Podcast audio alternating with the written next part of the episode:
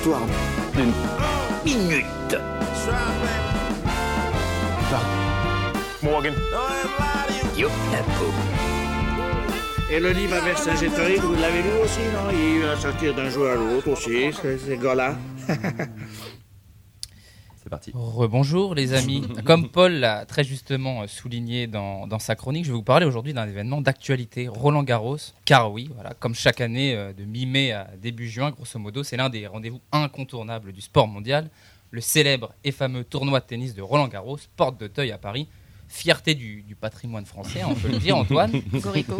Même si Ça va, j'ai juste dit français, ça va. oui, ah non, non, mais c'est euh, c'est- voilà, c'est c'est une véritable fierté, même si voilà, bon sur sur la terre battue, en revanche, ça se passe un peu moins bien pour nos pour nos franchises qui cette année encore nous laissent sur notre faim, puisqu'en effet en en simple, aucune et aucun Français parmi les 28 représentants quand même tricolores n'a réussi à se hisser en, en deuxième semaine en accédant au troisième tour.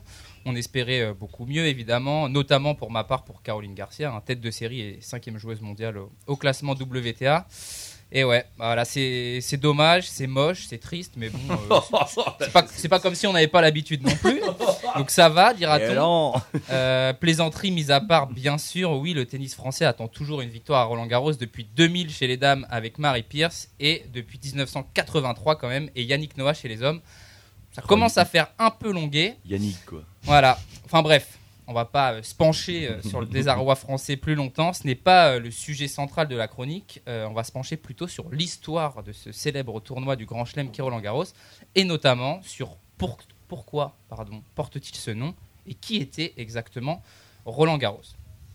Alors, l'histoire commence en fait en 1891 avec la création des championnats de France sur terre battue, un tournoi tennis annuel réservé aux joueurs français et disputé en alternance sur les cours de tennis du Stade français, Parc de Saint-Cloud et ceux du Racing Club de France à la Croix-Catlan.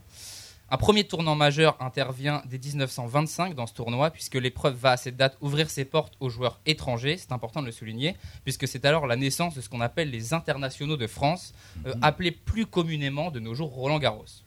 À l'époque, sur le cours, ça se passe d'ailleurs mieux qu'aujourd'hui pour nos Français, on va quand même le, le rappeler, c'est important. Que ce soit chez les dames avec la célèbre Suzanne Langlaine, qui est la première star internationale du, du tennis féminin, mais aussi chez les hommes avec notamment Henri Cochet, René Lacoste, Jean Borotra et Jacques Brugnon, qui à eux quatre empilent les titres en simple. Euh, pourquoi je vous parle de ces quatre hommes? Parce qu'ils sont surnommés les mousquetaires.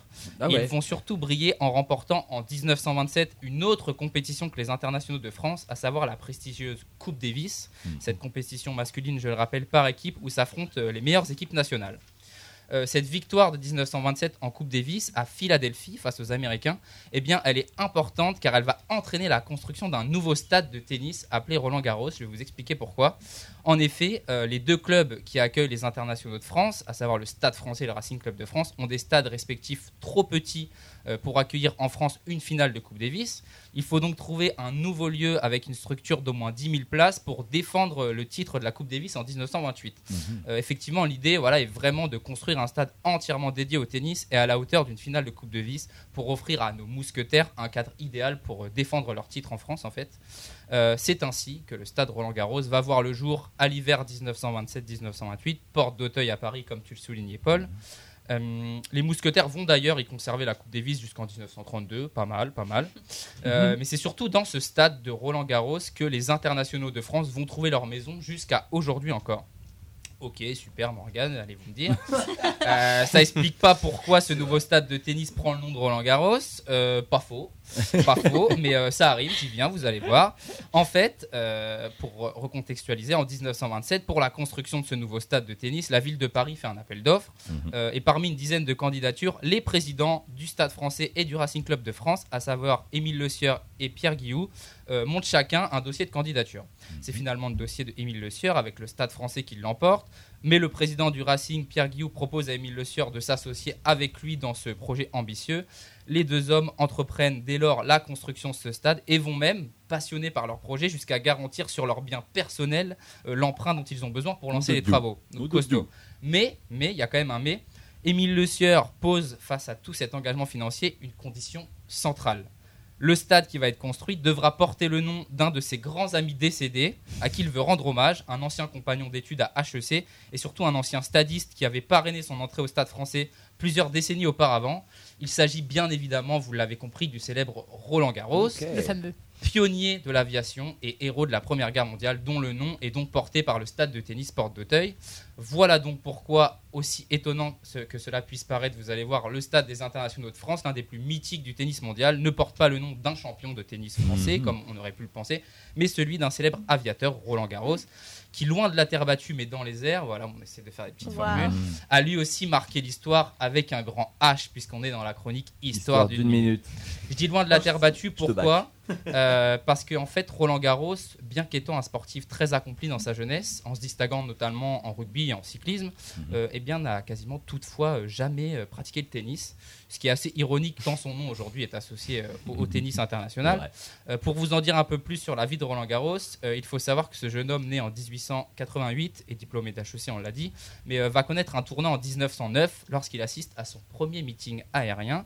Il y tombe véritablement amoureux des avions et comme il ne fait jamais rien à moitié, vous allez voir, il va donc dans la foulée s'acheter un appareil, apprendre à le piloter tout seul, puis passer son brevet ensuite. Mhm. Euh, Tenez-vous bien, puisque dès 1911, après seulement deux ans de pilotage, le gars bat déjà un premier record d'altitude pour l'époque avec un vol à 3910 mètres. Eh ben, Euh, voilà, c'est un personnage qui devient vite euh, donc euh, très populaire. Il impressionne par son inventivité, par son audace. Euh, preuve en est, euh, pas longtemps après, 1913, Roland Garros réussit un nouveau défi, celui de traverser la Méditerranée en avion en 8 heures et euh, 780 km en reliant la France à la Tunisie. Une première pour l'époque, encore une fois. Le gars est un véritable crack en fait. Euh, L'année suivante, voilà, en 1914, euh, c'est le début de la Première Guerre mondiale, et il s'engage dans ce conflit mondial, et son inventivité va encore une fois faire ses preuves. À l'époque, alors l'armement des avions est quasi nul, et c'est Roland Garros lui-même qui va élaborer le premier chasseur monoplace doté d'une mitrailleuse embarquée Wow. avec des tirs à travers les hélices. Donc c'est une avancée Wow. immense pour l'époque. Donc le gars, je vous dis, est vraiment un craquito. en avril 1915, euh, il est malheureusement touché par un missile allemand. Il est contraint d'atterrir et il est fait prisonnier par les Allemands qui s'emparent et s'inspirent de son invention. Bref. Euh, il se déboussole pas le mec, puisqu'au bout de trois ans, l'incroyable, j'ose j'ose peser mes mots, l'incroyable Roland Garros arrive quand même à s'échapper déguisé en officier allemand. Wow. C'est extraordinaire. c'est juste Hitman en fait. Extraordinaire. Et malgré sa santé quand même affectée par sa captivité de, de 3 ans environ, il décide quand même de retourner au combat, où il va malheureusement mourir en octobre 1918. J'ouvre les guillemets, la victoire appartient aux plus opiniâtres. Je ferme les guillemets. Roland Garros avait fait de cette devise, euh, enfin de cette phrase, cette devise, au point de l'inscrire sur les hélices de son avion. Le musée du tournoi de Roland Garros, créé en 2003, garde d'ailleurs l'hélice brisée de l'avion de Roland Garros avec cette phrase écrite dessus. Euh, on peut d'ailleurs dire que cette devise de Roland Garros, donc je le rappelle, la victoire appartient aux plus opiniâtres, eh bien elle colle parfaitement avec le tournoi de tennis à son nom où il faut faire preuve voilà, de beaucoup de ténacité et de persévérance pour aller euh, jusqu'au bout euh, et jusqu'à la victoire. Concernant le tournoi de tennis Roland Garros d'ailleurs, puisque c'est de ça qu'il s'agit quand même dans cette chronique, il va dans ses premières années être interrompu pendant la Seconde Guerre mondiale, vous l'imaginez bien, mais par la suite il va quand même prendre de l'ampleur à partir de 1968 notamment, qui marque la professionnalisation du tennis, puisque la Fédération internationale de tennis autorise enfin cette année-là, en 1968, les joueurs professionnels à disputer en compagnie des amateurs les tournois du Grand Chelem qu'elle qu'elle organise, donc à savoir, on le rappelle, l'US Open, l'Open d'Australie, Wimbledon à Londres et bien évidemment Roland Garros. Donc 1968, c'est un tournant parce que ça marque le début de l'ère Open, à savoir plus ou moins le, passage au, tennis moderne qu'on connaît aujourd'hui. Euh, avec ce passage au, tennis moderne en 1968, c'est- c'est un tournoi du coup Roland Garros qui prend de l'ampleur.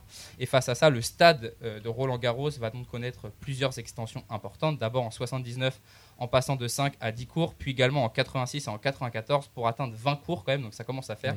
Dont les deux centraux qu'on connaît sont euh, le Philippe Chatry et le Suzanne Langlaine. Deux cours centraux du coup qui accueillent depuis des années maintenant les exploits de nombreux euh, champions du tournoi parisien dont le plus célèbre est sans aucun doute, on va le rappeler, euh, Rafael Nadal, hein, l'espagnol. Euh, lui qui s'est, je pense, bien inspiré de la devise de Roland Garros hein, af- afin de devenir quand même le plus grand détenteur du tournoi avec pas moins de 14 victoires. Donc euh, gros, gros respect à lui, même s'il ne participe pas à Roland. Garros cette année. Donc ça laisse le champ libre notamment à Alcaraz et Djokovic. Euh, on verra, ils s'affrontent demain, on va suivre ça avec attention. Enfin bref, voilà, vous en savez désormais un peu plus sur l'histoire et l'évolution de ce célèbre tournoi de tennis des internationaux de France, aussi et surtout appelé aujourd'hui Roland Garros, car oui, ce tournoi est désormais indissociable de ce stade mythique Porte d'Auteuil à Paris, dont le nom est un hommage pur et simple à un homme qui fut à la fois un génie, un pionnier de l'aviation et un véritable héros de la Première Guerre mondiale. Je vous remercie Wow. de m'avoir écouté.